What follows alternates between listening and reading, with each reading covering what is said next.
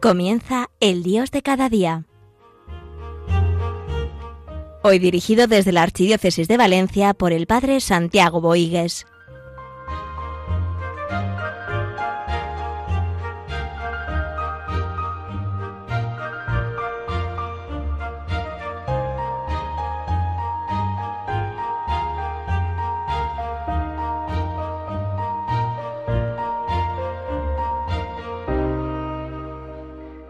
Bien, estamos en un tiempo de pandemia, de incertidumbre, pero que también tiene que ser de, de continuación, de seguir adelante. En las dificultades que nos vamos encontrando hay que seguir iluminando las cosas a la luz del amor del Señor. Por eso el Dios de cada día, Dios sigue estando con nosotros, en nosotros, y queremos plantear las cosas desde Él. El curso pasado, en una cátedra que tenemos aquí en Valencia para las personas mayores en la Universidad Católica, me pidieron dar una conferencia sobre uno de los libros que mi padre escribió, La alegría de sentirse viejo, un libro que mi padre eh, expresó esa, esa fe y ese amor a, a su padre, a mi abuelo cuando falleció. Y como se enteraron de que mi padre había escrito un segundo libro póstumo, eh, pues me han pedido que ahora, en este mes de noviembre, de una conferencia sobre este segundo libro. El título de esa conferencia yo le he llamado El sentido del sinsentido de la vida, testimonio y mensaje. ¿Por qué este, este título?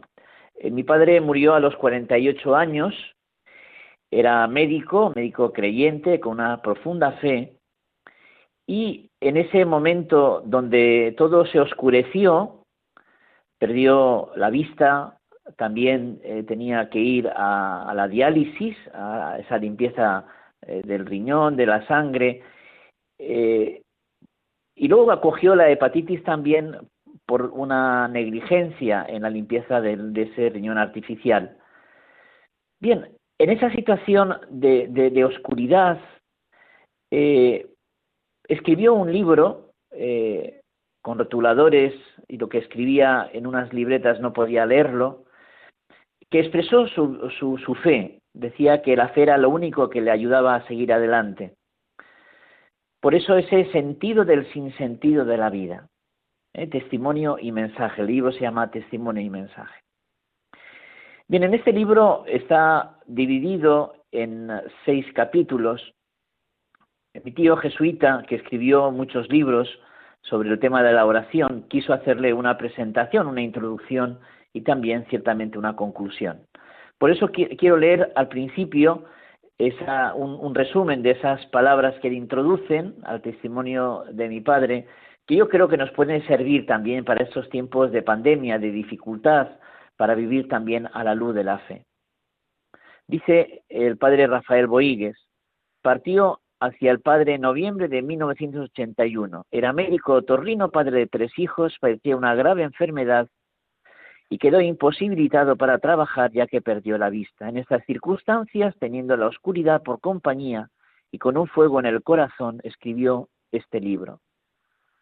Tenía grandes libretas, rotuladores fuertes y el tacto y escribió estas experiencias que no se puede improvisar si antes no se han vivido plenamente. Es un libro donde hay gritos, quejas, esperanzas, pero también confianza y también entrega a la providencia del Señor. El hecho real es que sus enfermos se consideraban siempre profundamente amados. Este era el fruto de su visión espiritual. La tierra era más humana porque era más divino el cielo en ese enriquecimiento del hombre. La, providencia hizo recaer su misterio en él, incomprensible, pero nunca dejó de creer en esa providencia, cuyo misterio y oscuridad le inundaba. Su preparación al encuentro con Dios fue una purificación progresiva hasta subir a la misma cruz de Cristo. Bien, seis capítulos. Eh, el primer capítulo habla de construir el reino de Dios, el segundo de su experiencia, él vivió entregado a Dios. Lo primero que empezaba cada jornada, en cómo empezaba cada jornada, es en la Eucaristía diaria. Y después la familia y su trabajo. Y como el Señor fue, pues, pues bueno, eh, llevándole a ese solo Dios, solo Cristo, ¿no? Después el tercer capítulo, el secreto del amor, el cuarto secreto del veraz, cien consejos para la vida, y al final en el sexto capítulo, señores, yo creo. Bien, hay que construir un reino. Eh, escribe en ese primer capítulo, distinguiendo pues dos personas distintas. En el mundo tenemos dos modos de enfocar las cosas. Las cosas mirando a Dios y las cosas viviéndolas de espalda a Dios. Cuando vivimos de cara a Dios, nuestra vida va enriqueciéndose. Al vivir aumentamos con nuestra experiencia los valores que nuestros antepasados nos dejaron y el enriquecimiento lo propagamos a través de los que viven en nuestro alrededor. Él habla muchas veces de enriquecer el legado recibido y transmitirlo a las nuevas generaciones. Estamos llamados a recoger algo grande y darlo con nuestra aportación a las nuevas generaciones. Vivir en gracia de Dios, recibir la información de nuestros antepasados, desarrollarla con nuestra vida, perfeccionando todo aquello que estos comenzaron y finalmente transmitirlo a todos los demás. Bien habla de la importancia de vivir, de saber vivir el presente, eh, porque a veces tenemos el peligro de estar mirando el pasado o esperar el futuro y no vivir con intensidad, poniendo lo mejor de nosotros mismos. También saber transmitir la herencia recibida, enriquecer la herencia espiritual recibida con nuestra propia experiencia y repartir lo que hemos recibido y hemos mejorado con nuestra vida. Bien habla de su experiencia, ya hemos hablado un poco de ella, y del secreto del amor. El secreto del amor así lo recoge. Señor, el secreto del amor eres tú mismo. Yo, sé, yo no sé nada, pero te pido que tengas piedad de mí y que me ayudes. Yo solo no puedo hacer nada, pero contigo todo lo podré.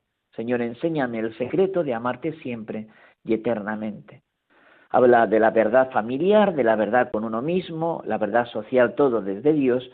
Y luego en el quinto capítulo recoge 100 consejos para la vida. Yo quisiera recoger algunos que nos ayude un poquito a meditar también en ese sentido del sinsentido mucha, de la vida, que muchas veces viene la oscuridad y vienen las cosas y no llegamos a entender y no llegamos a cuadrar las cosas como nosotros esperamos y tenemos que confiar en el Señor para que el Señor que comenzó esta obra buena, Él mismo la lleve a término en la historia personal de cada uno, que ciertamente es una historia de amor. Bien, en esos 100 consejos que yo voy a recoger algunos, eh, mi padre dice, si puedes, perdona enseguida, no dejes que esta enfermedad anide en ti, porque siempre te dejará consecuencias. El perdón sana, eh, el rencor, el odio rompe a las personas, bien lo sabemos. Trabajar con alegría, si supieras la desgracia que representa no poder trabajar. Él llegaba de su oscuridad, eh, de una vida, un gran profesional otorrino, médico, con, bastante, con algunos premios, bastantes premios, y, tener que, aceptar esta realidad porque era el tiempo que le tocaba vivir. ¿eh? Importante asumir, aceptar las cosas como vienen, viviendo con alegría, con sentido. He dicho muchas veces que el problema no es esencial, sino cómo nos enfrentamos a él. ¿eh? Que el problema no es tanto lo importante, sino lo importante es yo cómo vivo ese problema, la actitud interior mía ante lo que tengo delante. Saberlo asumir con la fuerza del amor del Señor. Bien, vivir para los demás, qué bonita meta. Claro que esto me obliga a iluminar mi vida con una orientación distinta. Vivir para los demás. Es un buen enfoque, pues que la vida es así. ¿eh? ¿Cuántas, ¿Cuántas personas al, apartarse de Dios empiezan a mirarse a sí mismas y en sí mismas cuántas veces viene la desesperación? ¿Quieres saber cuál es la regla de oro? de oro? Procura hacer el bien a los demás, sin esperar nada a cambio es el bien del bien mismo. ¿De qué le sirve conseguir todo el mundo si pierdes tu alma? ¿Eh? Esta, esta frase que eh, a San Francisco Javier le cambió la vida. ¿eh? Francisco Javier que deseaba alcanzar cargos eclesiásticos, eh, prestigio del mundo. Y San Ignacio le, le decía esto mismo, de que le vale al hombre ganar el mundo entero si pierde su alma. También esta frase eh, está recogida en estos consejos. También la importancia de las pequeñas cosas, cuidar las pequeñas cosas, pues la vida son muchos detalles. una sonrisa, un obrar sin darle importancia, un gesto, una frase, una delicadeza. La verdad es que siempre están trayendo consecuencias, aunque no lo sepamos. Y que a veces miramos las grandes acciones, las grandes tareas, los grandes enfoques, y no cuidamos suficientemente los detalles de cada día. ¿Eh? Lo importante de poner mucho amor en cada cosa que hacemos cada día, porque eso tiene una, unas consecuencias inmensas. Bien, yo ya no sirvo nada, decía esto, pues eh, se veía ya en sus limitaciones y también en su oscuridad. Es verdad que yo ya no sirvo al trabajo, pero piensa que Dios actúa a través de mí. Deja que Dios actúe en mí. Lo importante que es dejar que el Señor actúe en nuestra vida.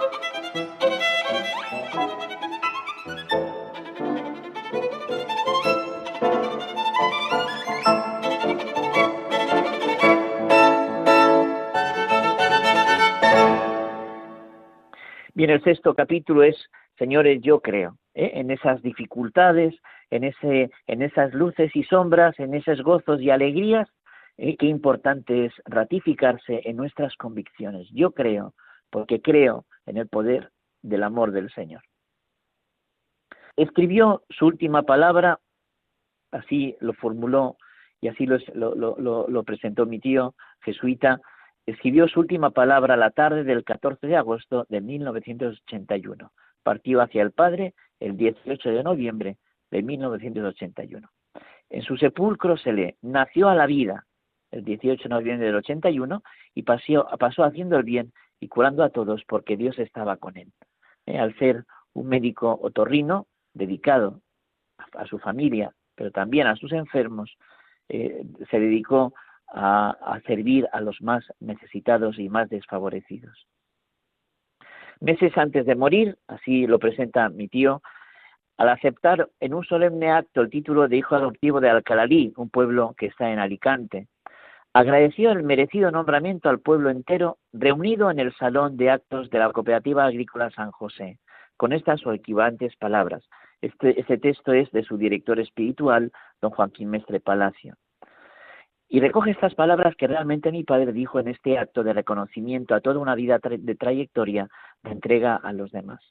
Al daros gracias por el amable gesto que tenéis para conmigo y al sentirme uno más entre vosotros, solo una cosa os quiero decir, la cosa más importante de todas, que viváis, que vivamos todos en la gracia de Dios y que vivamos en ella todos los instantes de nuestra vida, pues el hombre solo es en la gracia santificante, solo en la gracia santificante se encuentra a sí mismo. Solo en ella adquiere su dignidad y plenitud y solo en ella se dispone para la felicidad sin fin. En este mundo solo una pena existe en realidad de verdad, la de no vivir en la gracia de Dios, la de no vivir en esa acción del amor de Dios en la vida de cada uno. Juan Boigues, mi padre, como todos los hombres, así dice mi tío jesuita, tuvo en su vida éxitos y fracasos, aciertos y desaciertos, alegrías y tribulaciones, pero en una cosa se distinguió de la inmensa mayoría, el sentirse siempre hijo amado y amante de Dios, y en ver la mano divina en cada acontecimiento. Y realmente es así. Qué hermoso es, venga lo que venga, pase lo que pase, ocurra lo que ocurra, sentirse hijo amado, amante de Dios. Pues Dios está, no nos deja de mirarnos, no nos deja de sonreírnos y nos invita a que correspondamos a tanto amor amando. Y ciertamente la mano de Dios está en cada acontecimiento para unirnos más y más profundamente a Él. Yo quisiera eh, terminar mi reflexión pues con una oración que también nos puede ayudar también en este día, en esta, en esta jornada, para renovar esa presencia del Señor, para dar sentido a nuestra vida en las oscuridades y en las dificultades también de esta pandemia. Dios omnipotente y eterno, que quisiste que tu Hijo sufriese por la salvación de todos, haz que inflamados en tu amor, sepamos ofrecernos a ti como hostia viva.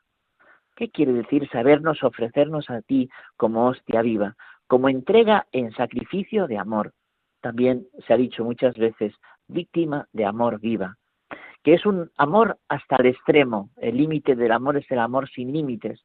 Y cuando nos vamos uniendo más y más al Señor, cuando vamos participando de los sentimientos del Señor, cuando vamos experimentando su pasión de amor, su muerte de amor y su resurrección de amor, sabemos que el, sufrimiento en ese amor tiene sentido y es para la salvación de muchos. Ciertamente, el sentido del sinsentido de la vida, testimonio y mensaje. Todos tenemos un testimonio y un mensaje que dar en el testimonio y el mensaje de Jesucristo. Bien, como me quedan algunos minutos, quisiera también detenerme eh, rápidamente en, algunas reflexiones más que dice mi padre en su libro habla de la oración.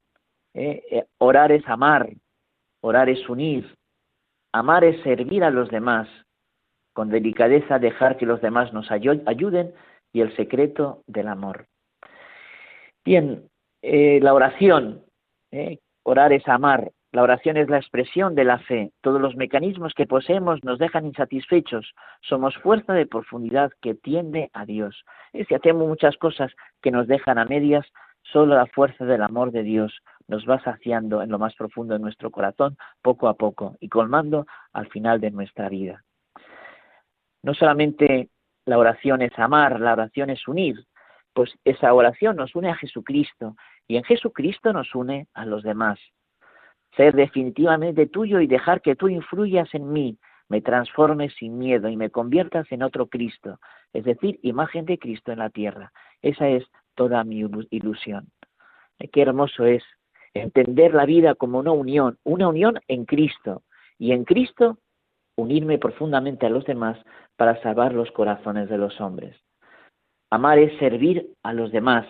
Si sirvo a los demás jamás pecaré porque el pecado es egoísmo y si de verdad sirvo buscaré el bien del prójimo. jamás le haré un mal como es el pecado. Y ten presente que esto mismo puede argumentarse para mi persona, mi cuerpo, mi mente. Eh, y este modo de vivir es ciertamente humilde. El que no peca es humilde. ¿eh? En el sentido de que ayudar a los demás no solamente es hacer, sino esa disposición interior de nuestra vida, en nuestro hacer. ¿Eh? y el pecado que hace te, te, te seca, te quita el amor en todo lo que haces. Por eso, amar desde la oración es servir, porque en lo que hacemos tenemos que infundir ese amor del Señor. Con delicadeza dejar que los demás nos ayuden. No es tan fácil comprenderlo, no te creas tan autosuficiente. Todos necesitamos de todos. Esta dependencia es una de las leyes de este mundo, pero el aceptarla es una delicadeza espiritual. Es verdad, nos necesitamos unos a otros y también necesitamos que los demás nos ayuden. Y, saberlo pedir y saber reconocer y ser para los demás y dar gracias a Dios cuando hay otros que lo son con nosotros. Bien, pues nada, que este testimonio, este testimonio y mensaje, ¿eh? este dar sentido en el sinsentido de la vida, nos ayude también a vivir este tiempo que nos toca vivir, este tiempo de pandemia.